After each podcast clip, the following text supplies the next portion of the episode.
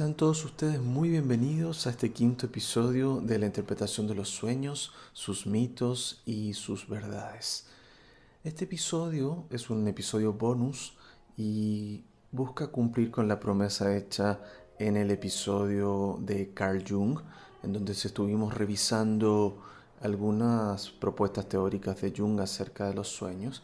Y como la obra de este autor es tan extensa y compleja, el día de hoy quisiera profundizar el mundo onírico a partir de un concepto fundamental en la obra de Jung, que es el concepto de la sombra. ¿Qué es la sombra? ¿Cómo se origina? ¿Qué características tiene? ¿Y cómo se vincula al mundo de los sueños? Son algunas de las preguntas que responderemos a lo largo de este episodio. Generalmente la sombra se relaciona con lo oscuro, con lo desconocido y por tanto tiende a estigmatizarse como algo malo, como algo maligno, como algo que tiene componentes demoníacos, pero iremos revisando que justamente estas concepciones acerca de la sombra son meros prejuicios y que finalmente son aspectos propios de cada persona que muchas veces por el temor de afrontarlos y reconocerlos, se tiñen de ciertas características que son negativas cuando en verdad no necesariamente tiene que ser algo malo o negativo. Aprovecho la introducción para agradecerles nuevamente el apoyo que me han brindado. Ya va más de 7.000 reproducciones de los distintos capítulos eh, que componen este podcast. Y en ese sentido, pues les mando un agradecimiento a todas las personas que me han escuchado, que me han escrito en distintos países, sobre todo en México, España, Chile y Argentina, que es de donde hay una proviene una gran cantidad de, auditores, em, pero en general muchísimos países. En, en España también ha tenido una muy bonita recepción y me siento muy halagado que este trabajo les guste y que me hayan contactado a través de mi website también para aclarar algunas dudas o simplemente compartir algún material adicional. Les recuerdo mi website www.jfzapata.com. Les recuerdo mi nombre, mi nombre es Juan Francisco Zapata, soy psicólogo, psicoanalista y coach y sin más preámbulos vamos entonces a adentrarnos nuevamente en Carl Jung, el concepto de la sombra y el mundo onírico.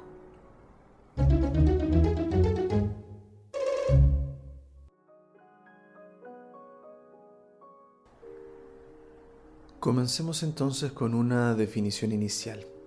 ¿Qué es la sombra? ¿De, qué se trata este concepto que Jung exprime y logra darle un sentido tan amplio y tan profundo para quienes están en la búsqueda de su yo, de entenderse en este proceso de introspección. Pues bien, la definición de sombra es algo muy sencillo y se trata de todo aquello que hemos ido rechazando en el curso del desarrollo de nuestra personalidad por no ajustarse a algo que Jung llama el ego ideal. Desde que llegamos al mundo y comenzamos un proceso de fabricación de una personalidad cuando somos muy pequeños, hay ciertas cosas que a nuestros padres, a nuestra sociedad, a nuestros profesores les parecen aceptables y otras cosas no. Hay aspectos de nuestras personalidades que sí se conjugan de muy buena forma con las normas sociales o con las normas de las instituciones educacionales, pero hay otros aspectos que no logran congeniar de buena forma con los límites o con las normativas.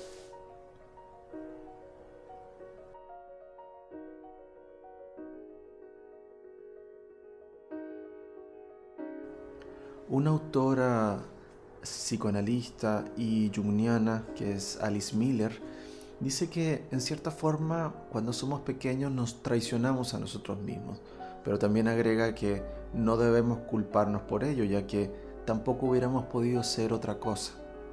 Como niños pequeños nuestras opciones eran muy limitadas y nuestra prioridad en ese contexto era poder lograr el amor parental, su protección y comenzar a adaptarnos al mundo. En ese sentido y todos estos aspectos que están rechazados de nuestra personalidad se van arrastrando en cada una de las personas. Es como que cada persona tuviese su propio saco personal con aquello que hemos ido rechazando de nosotros mismos en el proceso de desarrollo.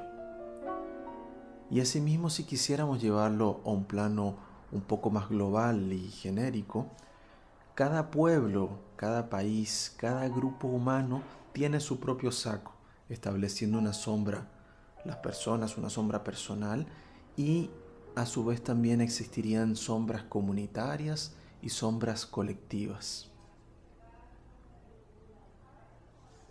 Las relaciones con nuestros padres que mediante sus expectativas y sus propias limitaciones fueron trazando aquello que es aceptable en nosotros durante la infancia, van generando un proceso de creación de la sombra. La moral de la época, ideales políticos, ideologías religiosas, la escuela, etc., van constituyendo, como les mencionaba también, marcos referenciales para determinar qué es lo aceptado en la personalidad y qué debiese rechazarse, reprimirse y por tanto irse a la sombra. En la medida que el ego va afirmándose en la conciencia del niño, se va configurando también una máscara. La máscara, correspondiente a la persona, es el semblante que exhibimos ante el mundo. Es el rostro que refleja lo que nosotros creemos ser y lo que los demás creen que somos nosotros.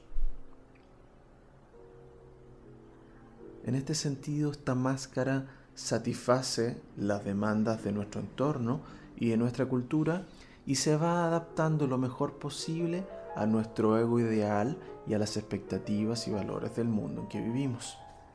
Mientras tanto, la sombra se va convirtiendo en una especie de saco, receptáculo, en donde se van guardando aquellos, se van guardando aquellos aspectos que no queremos en nuestra personalidad, que no están aceptados socialmente y que se quedan alojados en esta especie de personalidad oculta. De este modo el proceso de formación del ego y de la persona constituyen una respuesta adaptativa y muy natural a la aprobación y a la aceptación o a la descalificación y censura que nos somete el entorno en el que nos movemos, nuestra familia, nuestros amigos, nuestros maestros, etc. Este proceso en donde vamos construyendo una máscara hacia el mundo para poder ser aceptados, se pone en juego y en tensión muy fuertemente en la época de la adolescencia, donde buscamos también la aceptación de nuestros pares y estamos buscando ciertos referentes e ideales de identificación. Actualmente las redes sociales representan un desafío muy importante para los adolescentes y para sus padres, ya que los ideales de belleza, de perfección, de aceptación, dependen mucho de cómo se mueven los distintos adolescentes a través de las redes sociales, las fotos que publican, etc. Hay un componente adicional ahí de complejidad y de búsqueda de aceptación. Ahora, también es importante mencionar, en este caso, que los contenidos de la sombra no son rasgos negativos en sí mismos. Te voy a dar un ejemplo de esto.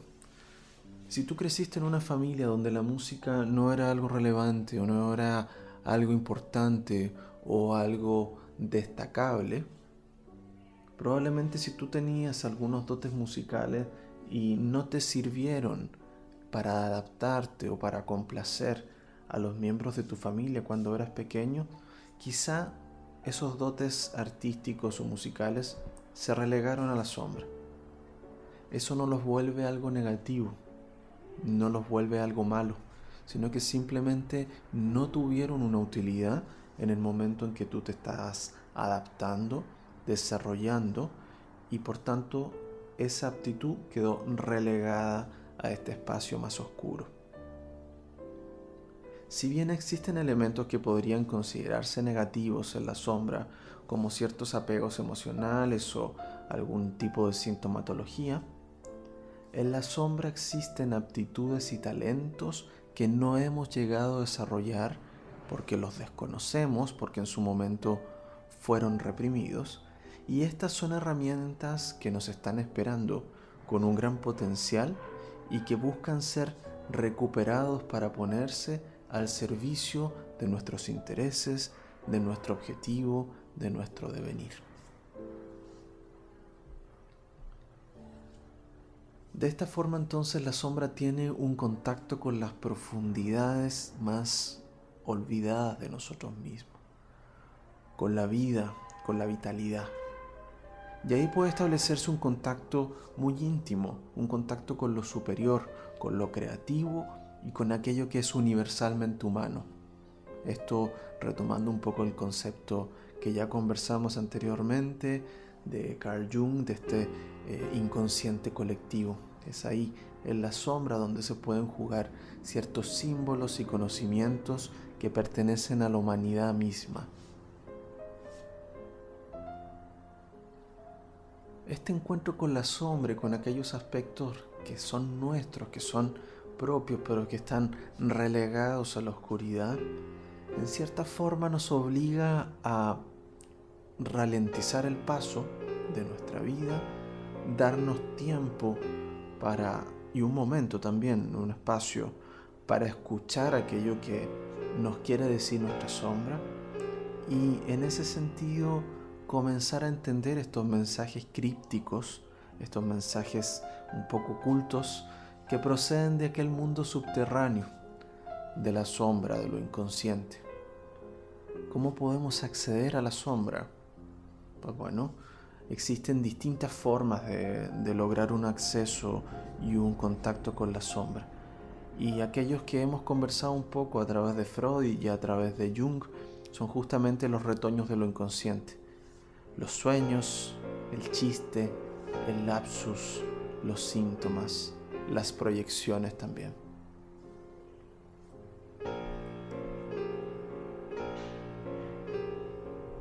En este sentido entonces, y para recapitular esta primera parte, ¿qué es la sombra? Tal como les dije en un comienzo, la sombra es aquello que hemos ido rechazando en el curso del desarrollo de nuestra personalidad por no ajustarse al ego ideal, por no ajustarse a los cánones de la sociedad, por no ajustarse a las expectativas de nuestros padres, por no ajustarse a las expectativas de nuestra pareja, etc.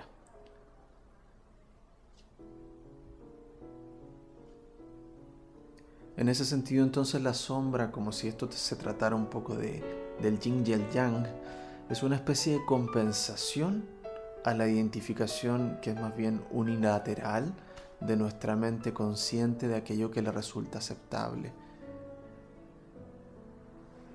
La sombra viene a poner un equilibrio un equilibrio de la parte oculta versus aquello que la persona sí exhibe hacia el mundo exterior. Y todos los sentimientos y capacidades rechazados por el ego que están en la sombra representan un poder que es muy poderoso, potente y muy bonito en el momento que comienza a haber un descubrimiento y se comienzan a traer esos contenidos y esas herramientas al plano de la conciencia. Cosa importante aquí, y ya tomando em, un poco esta idea de que la sombra tiene una relación con la etiología, con el origen del mal. La sombra no necesariamente es el mal. Que algo sea oscuro, que sea oculto, no es sinónimo de que sea malo, de maldad o que tenga una relación con lo demoníaco. La sombra no siempre es el mal, la sombra es únicamente aquello que está opuesto al ego, y como ya revisamos, dentro de los contenidos de la sombra pueden hallarse grandes talentos y cualidades que fueron relegados al plano de la sombra por no considerarse apropiados según las creencias de nuestros padres o los tabúes de la sociedad y el tiempo en el que nos tocó crecer. Como dijera Carl Jung, uno no alcanza la iluminación fantaseando sobre la luz, sino que más bien haciendo consciente la propia oscuridad. Y esto no necesariamente implica un encuentro con aspectos malignos. Vuelvo al, punto, ¿no? Lo oscuro no necesariamente significa malo, sino que al ser aspectos desconocidos, generalmente se tiñen de nuestros temores y adoptan en nuestro teatro mental aspectos de monstruos y demonios, pero a la base no son más que manifestaciones de nosotros mismos. Jung mencionó que la sombra contiene un 90% de oro puro, lo cual puede interpretarse entendiendo que lo reprimido encierra una tremenda cantidad de energía y contiene consecuentemente un gran potencial a explorar por cada persona. La sombra es, en última instancia, una especie de secreto individual, una vivencia única y personal al interior de cada uno de nosotros. Y esta experiencia es tan poderosa que puede transformar completamente la vida de una persona. Entonces, si la sombra no es el mal, si ahí no se origina, ¿dónde se origina el mal? La consistente negación de aspectos que viven en nosotros puede llegar a generar una respuesta muy contraria, radical, violenta incluso, cuando vemos esos aspectos que están negados en nosotros en otras personas o en otro grupo de personas. Este fenómeno eh, se le llama comúnmente proyección cuando nosotros vemos aspectos que nosotros no queremos ver en nosotros mismos, en otras personas, en el comportamiento de otras personas, eso genera una tensión y genera un malestar que muchas veces hace que nos comportemos de forma negativa, sádica, cruel contra otras personas, que los eh, enjuiciemos de una manera muy dura. Y en ese sentido entonces, cuando vemos proyectados en otras personas o grupos de personas ese aspecto que desconocemos y reprimimos en nosotros mismos se da lugar a manifestaciones de odio, racismo, etc. De lo cual la historia humana tiene episodios que son realmente muy lamentables. Por lo tanto, relacionar la sombra con algo maligno no es de todo correcto. Y es más bien aquello que donde se produce el origen del mal es más bien en el ego y en la no capacidad del, del ego de poder sostener una atención correcta y sana de ciertos aspectos que nosotros desconocemos de nosotros mismos versus aquello que estamos viendo fuera. Al haber este desconocimiento y esta tensión que el ego no puede manejar, es donde se generan generalmente y se producen conductas que son no deseables, que pueden llegar a ser agresivas, violentas o que pueden ir en contra de otras personas. Para combatir ese mal que surge a partir de la tensión que se genera en el ego, no debemos olvidar que la sinceridad es una de las principales herramientas con las que contamos y es una herramienta esencial para el éxito de cualquier psicoterapia o de cualquier proceso de introspección. Si no eres sincero sincera contigo mismo, contigo misma, es muy difícil realmente que prospere tu introspección y que prospere tu salud psíquica interna, incluso emocional.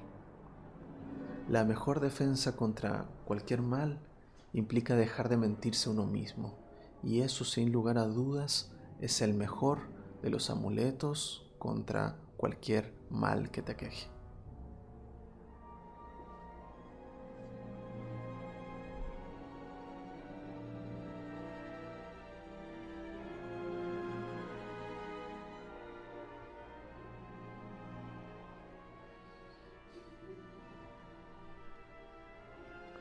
Dejamos hasta aquí entonces esta primera parte introductoria donde tenía el interés de conversarles un poco acerca de qué es la sombra, de, qué se trata esto, este concepto jungiano.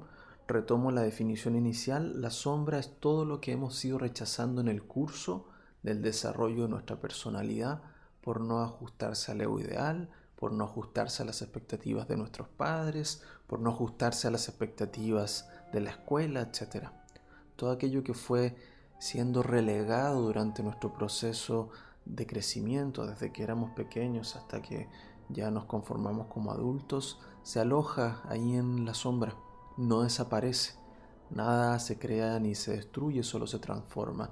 Y estos elementos que fueron descartados en su momento terminaron convirtiéndose entonces en tu sombra. Cada persona tiene una sombra que le es propia y que viene a hablar de estos aspectos no reconocidos dentro de su propio ser.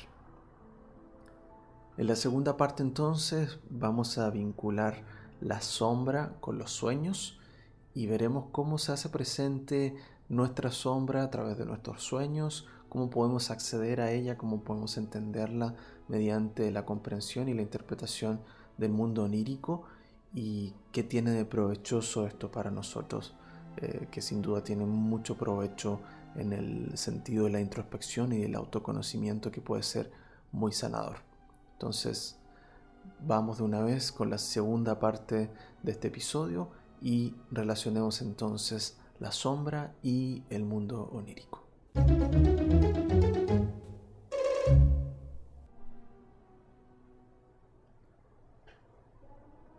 Segunda parte y final entonces de este quinto episodio de la interpretación de los sueños, sus mitos y sus verdades.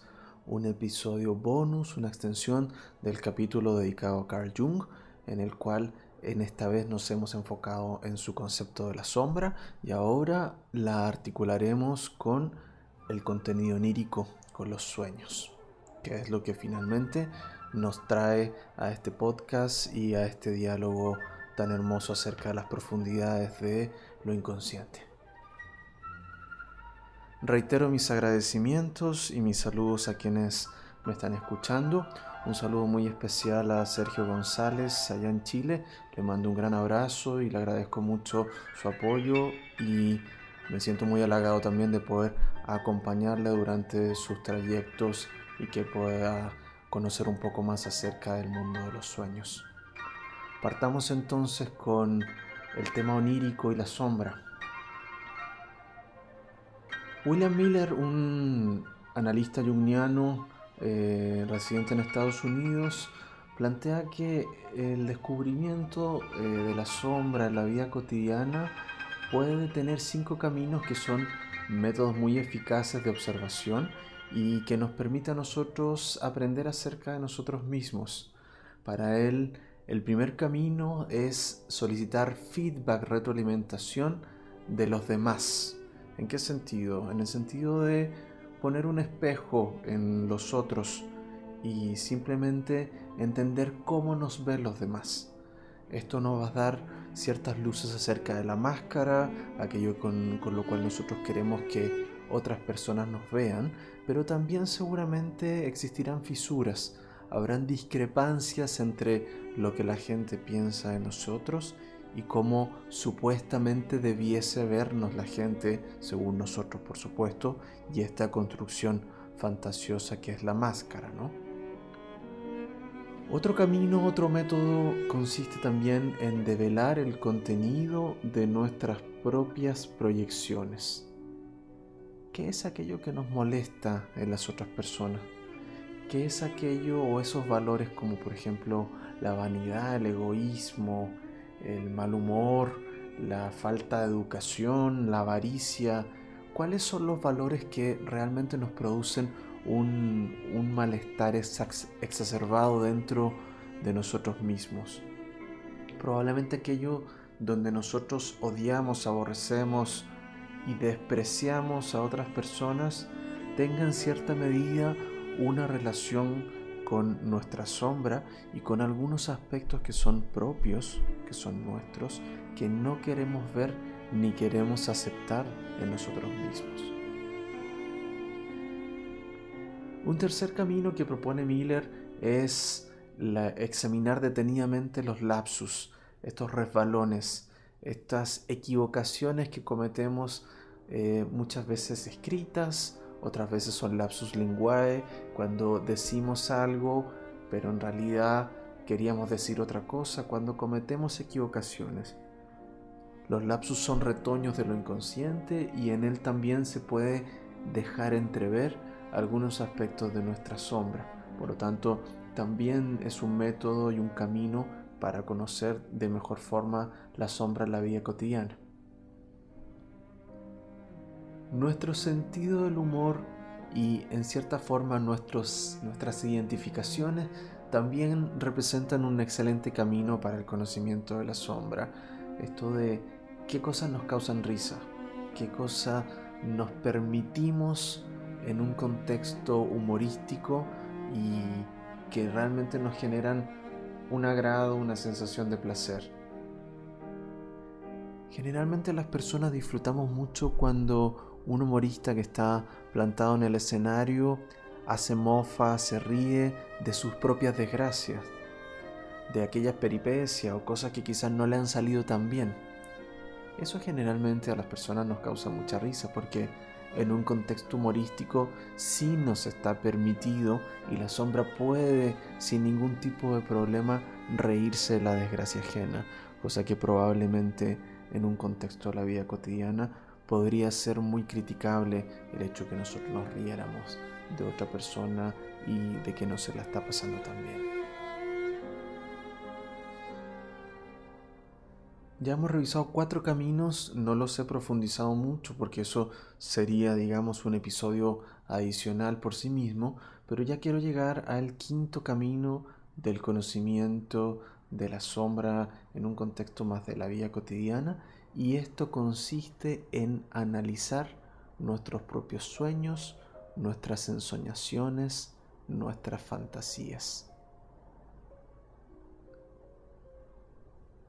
Es muy común que en nuestros sueños solemos pensar que nuestro ego vigílico, aquel, aquella parte del yo que está activa durante el día, es el mismo que nos acompaña durante nuestro dormir. Y la verdad es que eso no es tan acertado como nosotros quisiéramos. Nos encantaría sentir que estamos integrados en un mismo yo, tanto en la vida de vigilia como en el mundo onírico, pero para efectos prácticos eso no ocurre de esa manera. Hay otra instancia del ego, que es el ego onírico, que es la parte del yo que se pone en juego durante el sueño y que tiene una posición privilegiada para poder entender qué es lo que está ocurriendo en este teatro, en este escenario de ensoñaciones y de contenidos un tanto misteriosos y crípticos. Pongamos un ejemplo de un sueño. Si estás soñando o si tuviste un sueño eh, en el cual algo te perseguía, una persona o quizá una energía o un ente o lo que sea, un monstruo, cualquier, cualquier cosa, ¿no? Eh, en este episodio de estar huyendo, de estar corriendo y tratar de salvarte, una vez que despertamos podemos entender que eso fue lo que ocurrió en el sueño. Algo nos perseguía y nosotros escapábamos. Pero en ese contexto perdemos mucho acerca de qué fue lo que originó el, escape, ¿Qué fue lo que originó la persecución? ¿Fuimos nosotros los causantes de algo que terminó decantando en que una entidad nos persiguiera? ¿Cuáles fueron las consecuencias de esto? La verdad, perdemos mucho contenido cuando accedemos desde el ego vigílico, el ego de la parte consciente y empezamos a analizar el sueño.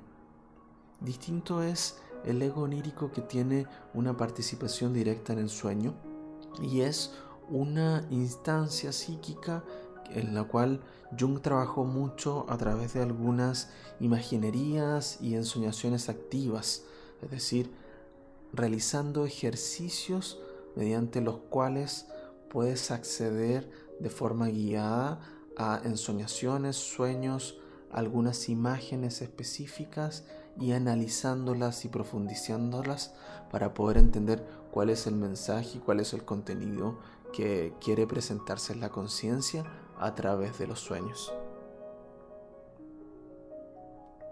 Esta instancia que le mencionaba como sueño de estar huyendo es una instancia muy común que se hace presente en los sueños cuando estamos soñando con nuestra sombra.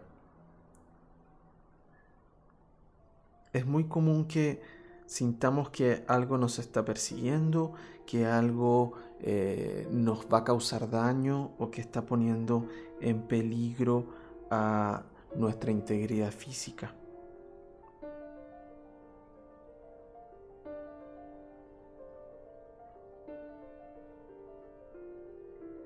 Cuando la sombra aparece en nuestros sueños, asume un aspecto amenazante, asume un aspecto sobre el cual reaccionamos con miedo, con desagrado o incluso con disgusto. En los sueños huimos de la sombra. La sombra nos evoca una sensación de temor, de malestar. E intuitivamente lo que nosotros buscamos es escapar de esta sombra.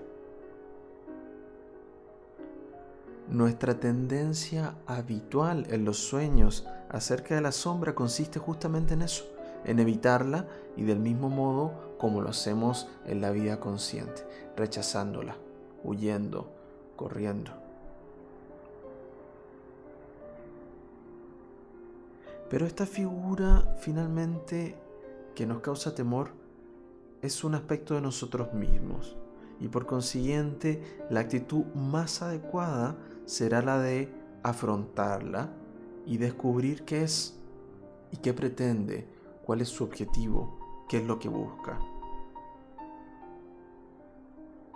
Observar sus acciones, sus, sus actitudes, perdón, sus palabras, si es que llegase a, mencionar algo, representa entonces un ejercicio que no es sencillo, ya que eh, lo que prima en nosotros es un temor y, y unas ganas simplemente de huir, pero si logramos hacerle frente en sueños a esto que nos está persiguiendo, podemos tener acceso a un yacimiento muy rico y muy provechoso para nuestro autoconocimiento.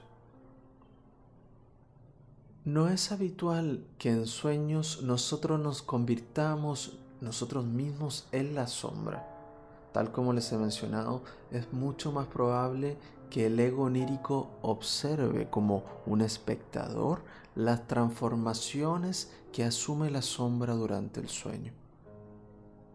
De esa forma entonces es habitual que al momento de soñar la sombra suma la apariencia de algo que nos parezca molesto y que nos cause miedo, un temor y de lo cual queramos huir. El chiste entonces consta en hacerle frente, en tratar de entender, en tratar de ver cómo se comporta y a partir de eso generar una instancia de reflexión a partir de nuestra propia sombra y entender qué hay detrás de eso, qué aspecto que estamos proyectando en esa sombra nos está causando malestar y quizás un aspecto que quisiéramos poder manifestar en el plano de la conciencia y en la vida cotidiana sin tanta censura. Es ahí cuando comienza un proceso distinto, un proceso de autoconocimiento de la sombra, de identificar y aceptar que hay ciertos aspectos que estamos reprimiendo y comenzar a sostener una tensión entre aquello que no queremos que se manifieste, pero por otro lado buscamos la forma de que se logre manifestar de una manera sana y de una manera armónica con nosotros mismos y con nuestro entorno. De esa forma entonces el sueño y la sombra nos dan un acceso privilegiado a una instancia de autoconocimiento. Retomo la frase de Jung, la sombra es un 90% oro puro, es decir, tiene una riqueza inconmensurable y es a partir del sueño un excelente camino de acceso a estos contenidos que son inconscientes, que no son tan obvios y que nos pueden generar una gran aportación acerca de nosotros mismos, acerca de aquellos aspectos que en algún momento relegamos de nosotros mismos, que los reprimimos, pero que están ahí, esperando a un nuevo descubrimiento, volver a salir a la luz y eventualmente potenciar nuestros objetivos y aquello que nosotros queramos lograr en nuestra vida.